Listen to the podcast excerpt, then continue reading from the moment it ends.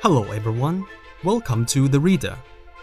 My name is Zhang Shuo, and I'm with Bank of China.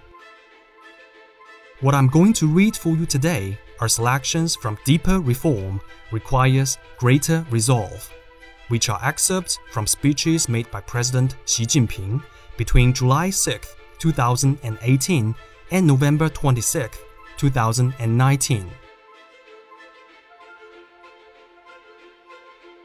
Since the 19th CPC National Congress in 2017, on the basis of the achievements of reform after the 18th National Congress in 2012, the CPC Central Committee has lost no time in advancing reform measures of overall importance, making major progress in furthering reform in all respects.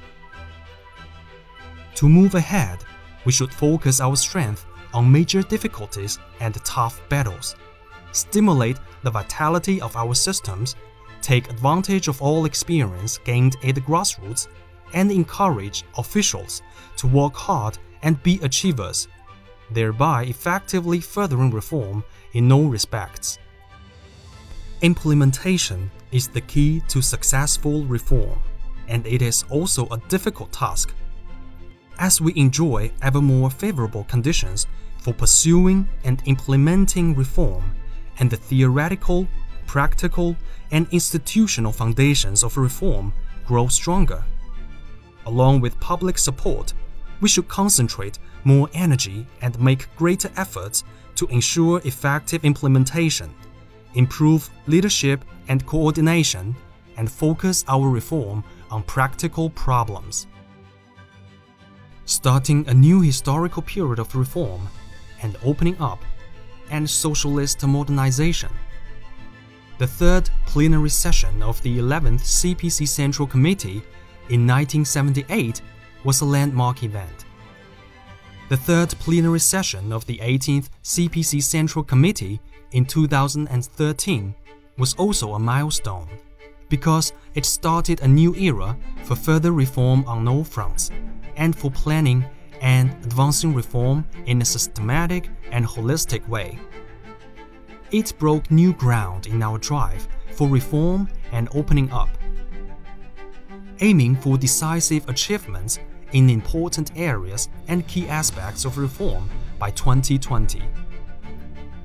We should continue to fight tough battles, crack hard nuts, and ensure we succeed in every single reform that we initiate so as to lay a firm foundation for completing the reform tasks set at the 2013 session. At present, the reform and development in our country is undergoing profound changes. As uncertain and unstable external factors increase, our reform and development are faced with new circumstances and issues.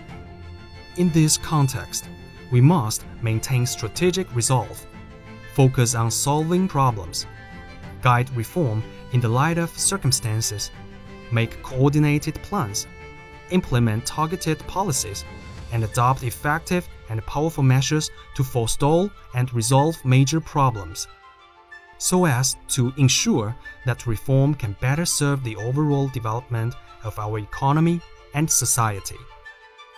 Further reform, in all respects, is an important manifestation of our party's commitment to its original aspiration and founding mission. The deeper the reform, the more resolute we should be in shouldering responsibilities, taking actions, making rapid and steady progress, and forging ahead with courage. We must never pause or slacken our efforts. Through our aspiration and mission education campaign, we need to take a more proactive approach to reform in thinking, action, and political principles. We must brave problems and difficulties, concentrate on addressing inadequacies, shore up points of weakness, stimulate vitality, and ensure implementation. We must have the determination to break impediments of vested interests and remove all institutional barriers to development.